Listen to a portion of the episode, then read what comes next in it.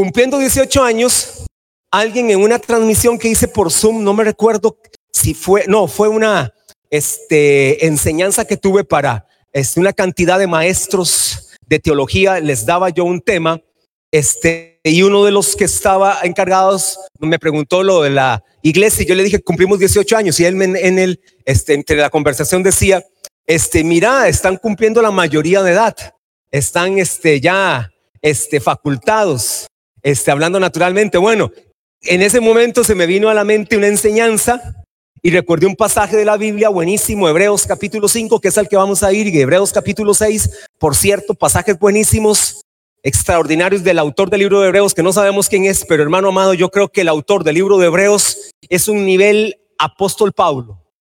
Si no es el apóstol Pablo, que creo yo que era un discípulo cercanísimo al apóstol Pablo, pero era voladísimo. Y si no era discípulo del apóstol Pablo, seguro era uno de los doce discípulos de Jesús alguno de ellos, porque qué clase de revelación la que uno encuentra en el libro de Hebreos. Recuerde que la Biblia no es un libro de información solamente, es un libro más que de información. La Biblia es un libro de revelación. Por eso el mundo no lo entiende, por eso el mundo te critica, por eso el mundo dice que el que lee la Biblia se vuelve loco. ¿Sabe por qué? Porque no lo entienden, porque la Biblia se tiene que discernir espiritualmente. La Biblia es un libro de revelación, muy diferente a cualquier libro que usted haya leído. Yo me he leído unos 400 libros aproximadamente, no ha sido tantos, muy pocos libros, se me quemaron más de la mitad en aquel famoso incendio. En mi biblioteca quedé sin libros, pero bueno, ya los había leído, por dicha.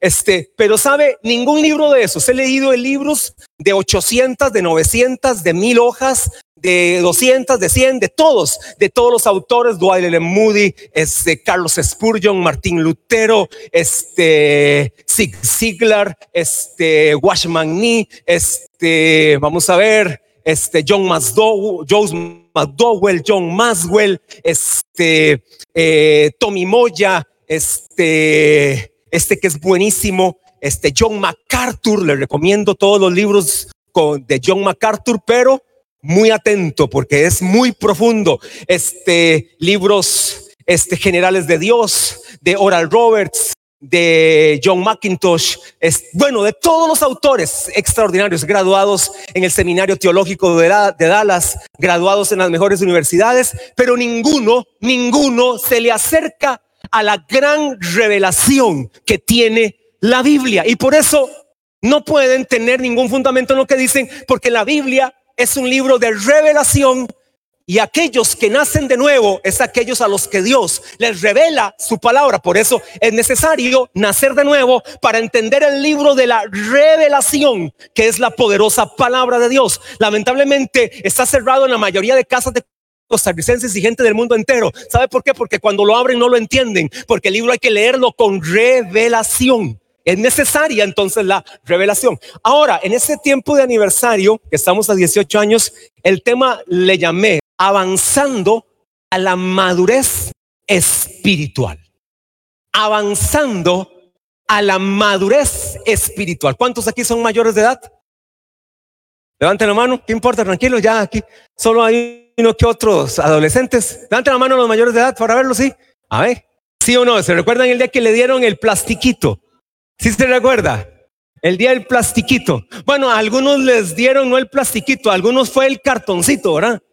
Para nosotros los de esta este, generación nos dieron un plastiquito.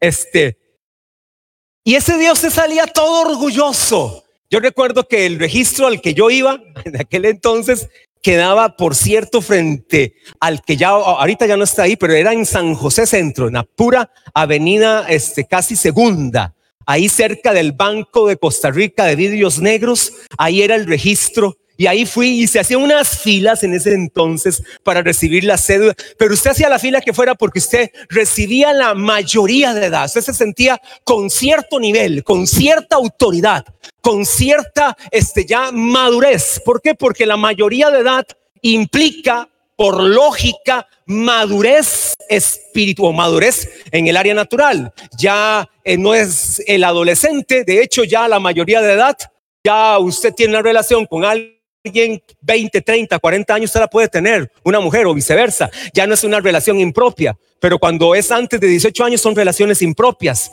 o lo que se llama estupro o lo que se llama tratas de blancas con gente menores. ¿Por qué? Porque no tienen la madurez, no tienen la capacidad, no tienen la inteligencia, no tienen la sabiduría, no tienen el discernimiento, no tienen este esa intuición desarrollada para saber qué es bueno y qué es malo. ¿Por qué? Porque les falta avanzar a la madurez espiritual. Ahora, hermano amado, usted de repente se, se va a llevar una sorpresa. ¿Cuántos de acá, vamos a ver, cuántos de acá tienen menos de un año, oiga, menos de un año de caminar con Cristo, de estar, de haber experimentado el nuevo nacimiento, de haber experimentado la salvación. ¿Cuántos tienen menos de un año? Levante la mano. Una, dos, tres, cuatro, cinco, seis, siete.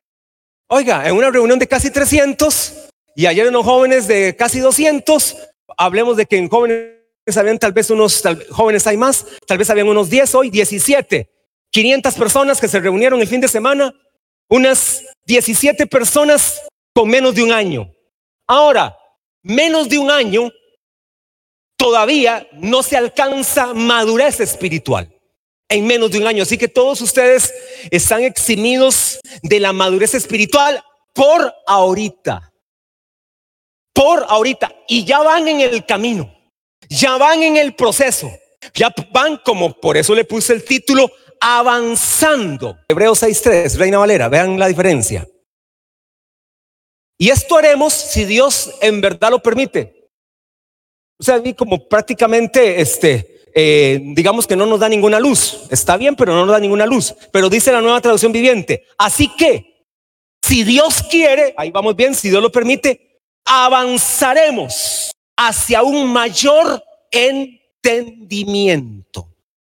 En otra versión pudiéramos decir, avanzaremos a una mayor madurez espiritual. Y ahora usted va a ir a la Biblia y va a ver que la palabra madurez existe. Vamos a ir ahora sí a Hebreos capítulo 5.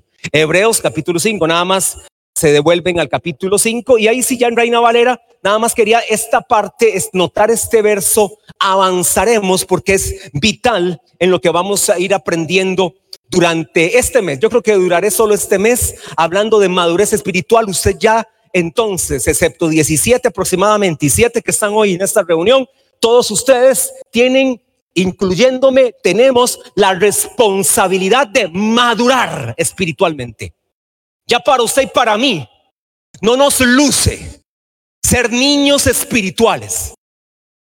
El tiempo que una persona en Cristo puede estar en el estado de niño es máximo un año. Y en esta iglesia ni se diga. Hermano amado, lamentablemente hay otras iglesias, me reservo el nombre, pero hay otras iglesias que usted pasa y pasa y pasan los años, pero Cristo nunca pasa en la vida de ellos. O sea, ¿de qué le vale ser rata de iglesia?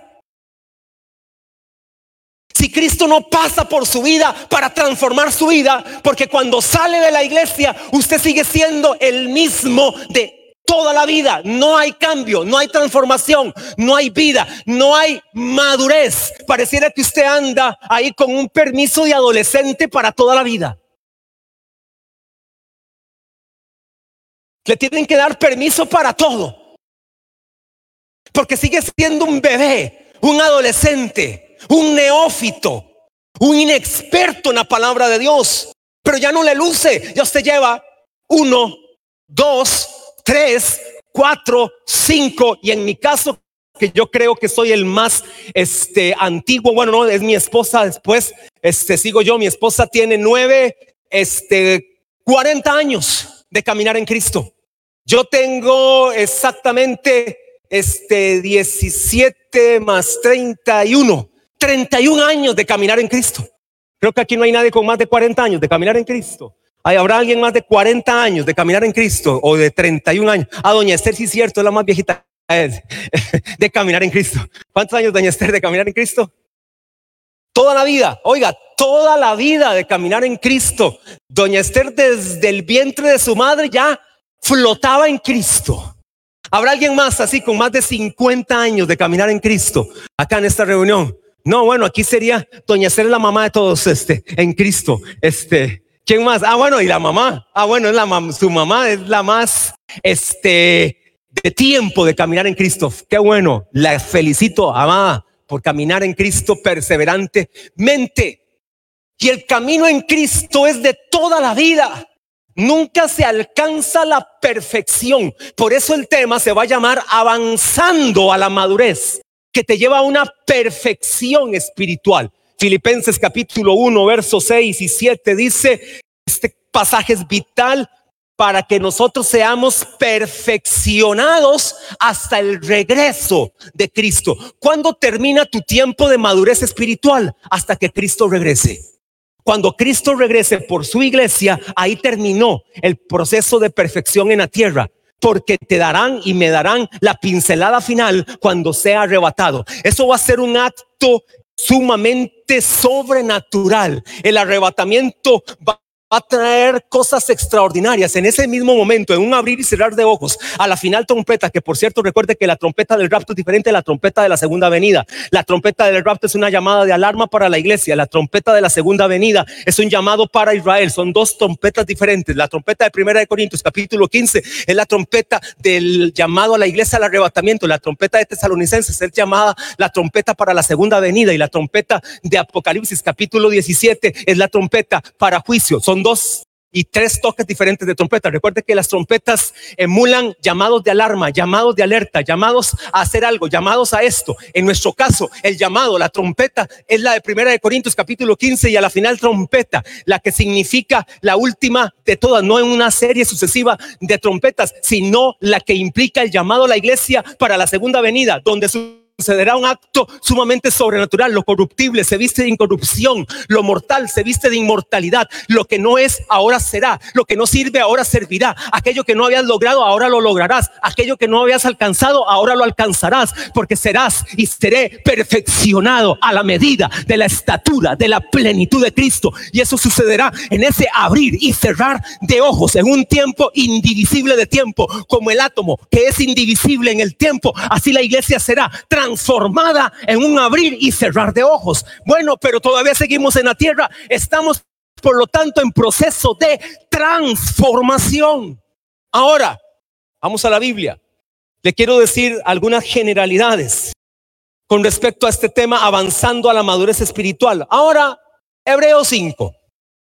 Hebreos 5. ¿Qué pasaje este más poderoso? Verso 11. Acerca de esto tenemos mucho que decir y difícil de explicar. Oiga, hermano, ponga usted ahí su atención en esto. Difícil de explicar. El apóstol del libro de Hebreos. O sea, se va a meter en un terreno, dice, un tanto difícil de explicar. Pero bueno, la Biblia se interpreta a sí misma, primer regla de la hermenéutica, así que la vamos a entender bien. Difícil de explicar en un sentido. Nos deja aquí el detalle el autor de Hebreos. Por cuantos habéis hecho tardos para oír. Es decir, la razón por la cual lo que el apóstol de Hebreos va a decirnos es difícil de explicar, es una razón y tiene una causa de ser. Y es que el libro o los oyentes de esta iglesia, este, a los hebreos, eran tardos para oír. Y prefiero, y le voy a decir bíblicamente lo que significa, pero este, amados, no se me ofenda ninguno, porque esto aplica para mí también. Esto aplica para mí también. En este tema usted va a hacer una evaluación de su vida, a ver cómo usted está caminando con Cristo. Es más, usted se dará cuenta si es cristiano o está jugando a ser cristiano. Usted se dará cuenta si es cristiano o es evangélico si es cristiano o es pandereta, si es cristiano o es católico, si es cristiano o es mormón. Que no le pase la de aquel pastor, ¿verdad? Que tiene una iglesia muy asistida como esta. Y se dio cuenta que dentro de la iglesia tenía mormones, testigos de Jehová, krishnas, musulmanes, chintoístas, nuevaristas, de todo tenía, es decir, no habían nacido de nuevo. ¿De qué le vale tener una gran multitud? O nos vale como pastores tener una gran multitud de gente que no ha nacido de nuevo. Lo que hicimos fue jugar a la iglesita. Pero cuando usted tiene una gente y una congregación bien asistida o poco asistida, pero los que están, están en Cristo, permanecen en Cristo, viven para Cristo, han experimentado una total transformación, una perfección y una madurez, la labor está hecha. Si usted como líder de célula ve el avance de, sus discípulos, la labor está hecha. Yo me alegro de ver tantas parejas de gente hoy casada como jóvenes, todos esos eran los casados y faltan un montón más. Hoy, ahorita mismo tenemos una, una parejita en luna de miel. El ingeniero Jonathan Víquez está de luna de miel con su esposa Priscila Lezama. Están de luna de miel ya en México, ¿verdad? Creo que están México, por ahí es donde andan. Ah, bueno, que dicha, están disfrutando. Recién aquí vinieron a la iglesia, no tenían ningún, Jonathan yo recuerdo que no tenía ningún tipo de trabajo estable, y mire, hoy ya todo un ingeniero en sistemas trabajando en Intel. Recuerdo que uno de los trabajos que hacía Jonathan Víquez, no sé si Joseph todavía lo hace a veces, eso lo hacen ya como por diversión. Ahí, de hecho, eh, Jonathan invita a Steven a que vayan ahí a divertirse y se van a jalarle los carrillos a los ricos ahí en los, en los, este, en los campos de golf. No sé cómo se llama ese trabajo de jalar carros. Son como el empleado del, del papudo. ¿Cómo se llama? Cadi. Ah, ¿Y qué significa Cadi? Ajá, ah, bueno, ve, e, eso es lo que hace. Le llevan los palos de golf y el del golf, si, si le sale mal una jugada del golf, le da un garrotazo al Cadi. Entonces, ese es el trabajo. Y por andar ahí como tres horas, le da como 100 dólares. ¿Sí o no? ¿Verdad? Bueno, el hermano sabe de eso, ¿verdad? 100 dolarillos por andar tres horas ahí jalando este, las bolillas y los parillos y toda esa cosa. Bueno, ese es, maduró, entendió, camina, hoy un matrimonio lindo. Vean a dónde están hoy en su luna de miel en México. Con ahora una visión de comprar su casa propia. Y así muchos jóvenes de ellos, Cristian su esposa con casa propia, este eh, Gabriel Raquel con su plan ya para construir a futuro con casa propia, Alonso y Amanda igual, este cada uno, Jorge, Melanie también, gente que Dios los ha bendecido, aquí ven, aquí vinieron, que han permitido ellos en su vida la transformación espiritual. Siempre pongo el ejemplo a Diego, Diego nunca se le vida esto. Recuerda ya que llegó a la iglesia. Yo recuerdo, llegaron él y su mejor amigo en ese entonces, era su mejor amigo. Él permaneció en Cristo, su mejor amigo no. Siguen siendo amigos, pero su mejor amigo no está en Cristo. Diego está en Cristo. ¿Sabe por qué? Porque Diego permitió el proceso de la perfección y de la madurez espiritual. Pero los dos llegaron el mismo día, recibieron la misma palabra, el mismo llamado, la misma alabanza, la misma pastora estaba ese día, el mismo líder de célula tenían. Pero ¿qué? Fue lo que cambió la, ¿qué fue lo que marcó la diferencia? Tu actitud, frente a las escrituras, tu actitud frente a la palabra de Dios, tu actitud frente al poder de Dios, tu reverencia ante la vida de Cristo. Eso es lo que cambia la diferencia. Y por eso usted se pregunta, pastor, ¿por qué mi papá o mi mamá o mi tío, mi hija, mi esto, mi al otro, por qué no fueron salvos o por qué no tienen a Cristo? No sabemos por qué. Hay que predicarles de Cristo, hay que anunciarles de Cristo, hay que llevarlos al camino, pero no sabemos lo que vaya a pasar por ellos. Pero si te digo una cosa, si ellos no fueron salvos y tú si fuiste salvo, tú no lo merecías. Ellos tampoco lo merecías, pero a ti Dios te llamó para salvación. Y eso merece un aplauso para Dios que te llamó para salvación. Hoy tú estás aquí porque Dios te llamó para salvación. Yo veo aquí a Jonathan me alegra, Jonathan Vargas, me alegra verlo acá. Un hombre de gimnasio, este, campeón en, este, ¿cómo se llama esto? Físico-culturismo, este, los primeros lugares. Y ahora con un manto adorando a Dios. Cuando la pastora saquen los mantos, un manto naranja, exaltando a Dios. Oiga, a más de uno, y me incluyo, hasta vergüenza nos da sacar un manto. Jonathan tiene ni dos años de caminar en Cristo. Tal vez andará ya unos dos años de caminar con Cristo. Oiga, qué poderoso es eso. Y todo un físico culturista, vaya, hágale una broma a ver si se. Con solo que le saca así el brazo y dice, ay, aquí me metí en terreno, mejor vámonos. No ve, camisa naranjada. Así simplemente le dicen algo y él dice, Qué bonito, voy a exaltar a Dios por lo que han hecho en mí. Ya está levantando su propio gimnasio. Estás en el proceso, creo, de levantando tu emprendimiento para un gimnasio propio también. Mira, hermano, ese es el poder de Dios haciendo una obra de perfección. Pero escuche, se han hecho tardos. Esta palabra tardos es la palabra griega notros. Y la palabra griega notros significa perezosos, flacos y no diga aquí, estúpidos. Decía una persona por ahí, ay, ay, ay. Como los tres ay de Apocalipsis, que anuncian las últimas tres copas de la ira de Dios. Ay, ay, ay. Nosotros, aburrido, indolente. Me gusta esta traducción de una palabra derivada de notros, que es notrocardia. No sé si le suena a algún término cardia conocido. ¿Le suena cardia a algo conocido? Cardia. Eso, el corazón. Notrocardia. Y esa palabra significa lento de corazón. Lento de corazón. Es decir, sus palpitaciones son más o menos aproximadamente de unas 30 palpitaciones, una frecuencia cardíaca de 30. Es decir, está, hermano amado, a punto de un colapso cardíaco, de que su corazón se pare, de que su corazón se detenga. Yo, por ejemplo, en este momento ando en pulsaciones por minuto, en este momento, porque estoy que camine, que aquí, que allá, y casi que me resbalo acá. Ando más o menos en 118 por minuto. 118, es decir, como el doble. Normalmente anda entre 60 y 70.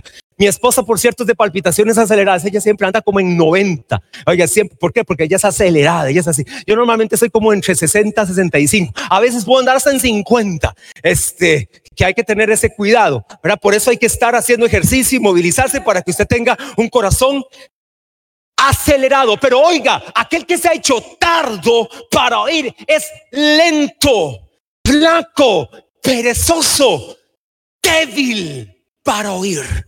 No entiende, por lo tanto, la palabra de Dios. Es decir, si ya usted tiene más de un año de ser cristiano y usted no ve una transformación en su vida y la debilidad que a usted lo ha siempre martirizado, sigue siendo la debilidad que casi le está quitando su vida cristiana, hermano amado, le tengo una noticia. La debilidad nunca va a dejar de ser, pero esta debilidad no tiene que estarte atando, avergonzando, ridiculizando toda la vida. Esta debilidad tiene que ser sometida. Esta debilidad tiene que ser cancelada. Esta debilidad no tiene que tener tanto poder sobre tu vida. ¿Sabe por qué? Porque el proceso de madurez, el proceso de perfección en tu vida hace que la debilidad se detenga, hace que la debilidad ya no venga a atarte, hace que la debilidad ya no te avergüence. Por eso Joel 3:10 dice, diga el débil, fuerte soy. Diga conmigo, diga el débil, fuerte soy. Si eres débil, Declara la fortaleza de Dios en tu vida. Primera de Corintios capítulo 10 verso 12 dice, así que el que piensa estar firme, mire que no caiga, mire que no caiga. ¿Qué significa? Que usted puede caer, pero también significa que usted nunca puede caer si está teniendo cuidado. La palabra mire de Primera de Corintios 10 12 es tenga cuidado. Tenga cuidado. Tenga cuidado qué amistades tiene. Tenga cuidado que chatea en Facebook, en Instagram, en WhatsApp. Tenga cuidado con quien emparenta. Tenga cuidado quién es su novio, su novia, porque pudieras llegar a ser igualito que lo ella, el más ateo, el más irreverente, el más mundano, el más impío. Tenga cuidado con quien hace un negocio porque te pueden robar la empresa, te la pueden quitar, te pueden sacar, te pueden estafar. Cuidado con eso. Tenga cuidado. Pero cuando usted alcanza la perfección, la madurez espiritual, usted es un cristiano libre, un cristiano normal, un cristiano poderoso. Ahora ya comienzan las llamadas. Mi esposa, que es la más acelerada, que usted sabe eso, acá ya he recibido llamadas como de cinco políticos. Ya empezaron las llamadas. Claro, ya se acercan las elecciones y ya se acercan los políticos. Hay que tener discernimiento, porque ahora todos se convierten. Hace cuatro años, todos con alas de ángeles. El primer domingo de febrero, a todos se les salieron los cachos y guardaron las alas. Ahora otra vez están escondiendo los cachos diabólicos que tienen y están comenzando a sacar las alas de ángel, las aureolas de grandes aportadores a la iglesia, que aman a la iglesia, que cuidan a la iglesia. Pero cuando quedan en la silla presidencial o de diputado, si te vi no me acuerdo, no te conozco, no sé quién eres, ni me importa lo que te está pasando.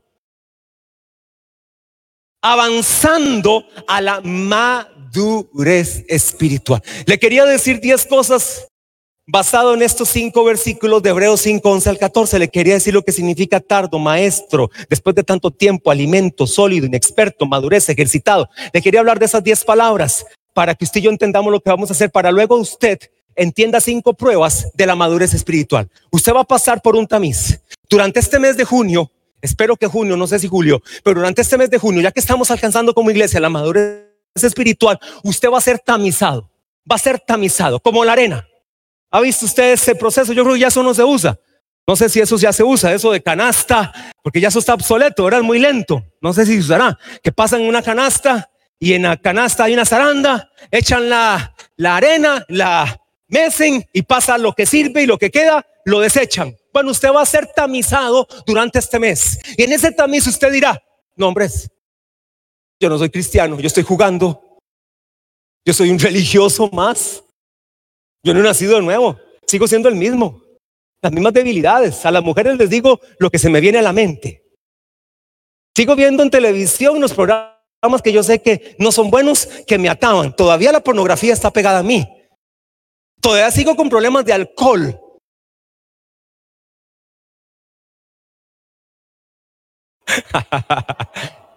hermano está metido, el hermano está metido. A mí me gusta, a mí me gusta eso, está metido. A que nunca nos pase, ¿verdad? aló, aló. Están escuchando, decía una hermana. Una vez estaba el apóstol Guido Luis predicando y dijo algo el apóstol Guido Luis, algo así como lo que dije yo, algo que le caía a todos. Y entonces dice la hermana, les están hablando. Y dice el apóstol Guido Luis, te estoy hablando a vos. Oiga, hermano, lo calentó, lo calentó. No, es que es a todos, a todos Dios nos está hablando, pero a mí me gusta, a mí me gusta que la gente esté animada en la palabra, a mí me gusta que usted diga amén, eso es para mí, gloria a Dios, lo recibo, esto lo vamos a lograr, vamos para cosas grandes, Dios está con nosotros, vamos de gloria en gloria, de poder en poder, de triunfo en triunfo, de avance en avance, nada nos detiene con Cristo, con Él voy hacia adelante siempre en victoria, voy a alcanzar una madurez espiritual, voy a alcanzar una vida y una vida en abundancia, mi vida ya no será la misma, mi vida será diferente, seré modelo para otros para que otros puedan ver a Cristo en mi vida, manifestando en todo lugar el olor de Cristo, a donde quiera que vaya, que Cristo se vea en mí. Padre, bendigo a tu iglesia. Levante sus manos. Señor, declaro sobre ellos la vida y la vida en abundancia que solo Cristo y nada más Cristo y solo en Cristo podemos tener, que es la vida en abundancia. Declaro San Juan 10:10, 10, para esto apareció el Hijo de Dios, para esto vino el Hijo de Dios, para darnos vida y para darnos una vida en abundancia. Declaro sobre familias, hombres, mujeres, jóvenes, niños, allá en la escuela bíblica, los que están por la internet, por el Facebook, miércoles, a nivel de las células, por Facebook, presencialmente. Declaro la vida y la vida en abundancia. Usted ahí donde está, con su mascarilla, ¿qué importa? Declara, declare conmigo, diga ahí donde está, recibo la vida en abundancia. Declare conmigo, recibo la vida en abundancia. Diga conmigo, recibo la vida en abundancia. Es la vida de Cristo en mí. Declaro que la vida de Cristo está en mí me hace madurar, me hace perfeccionar, me hace crecer, me hace ser un hijo diferente, me hace ser un cristiano lleno del poder del Espíritu Santo. Padre, y así lo declaro sobre ellos y ellas en Cristo Jesús. Amén y amén.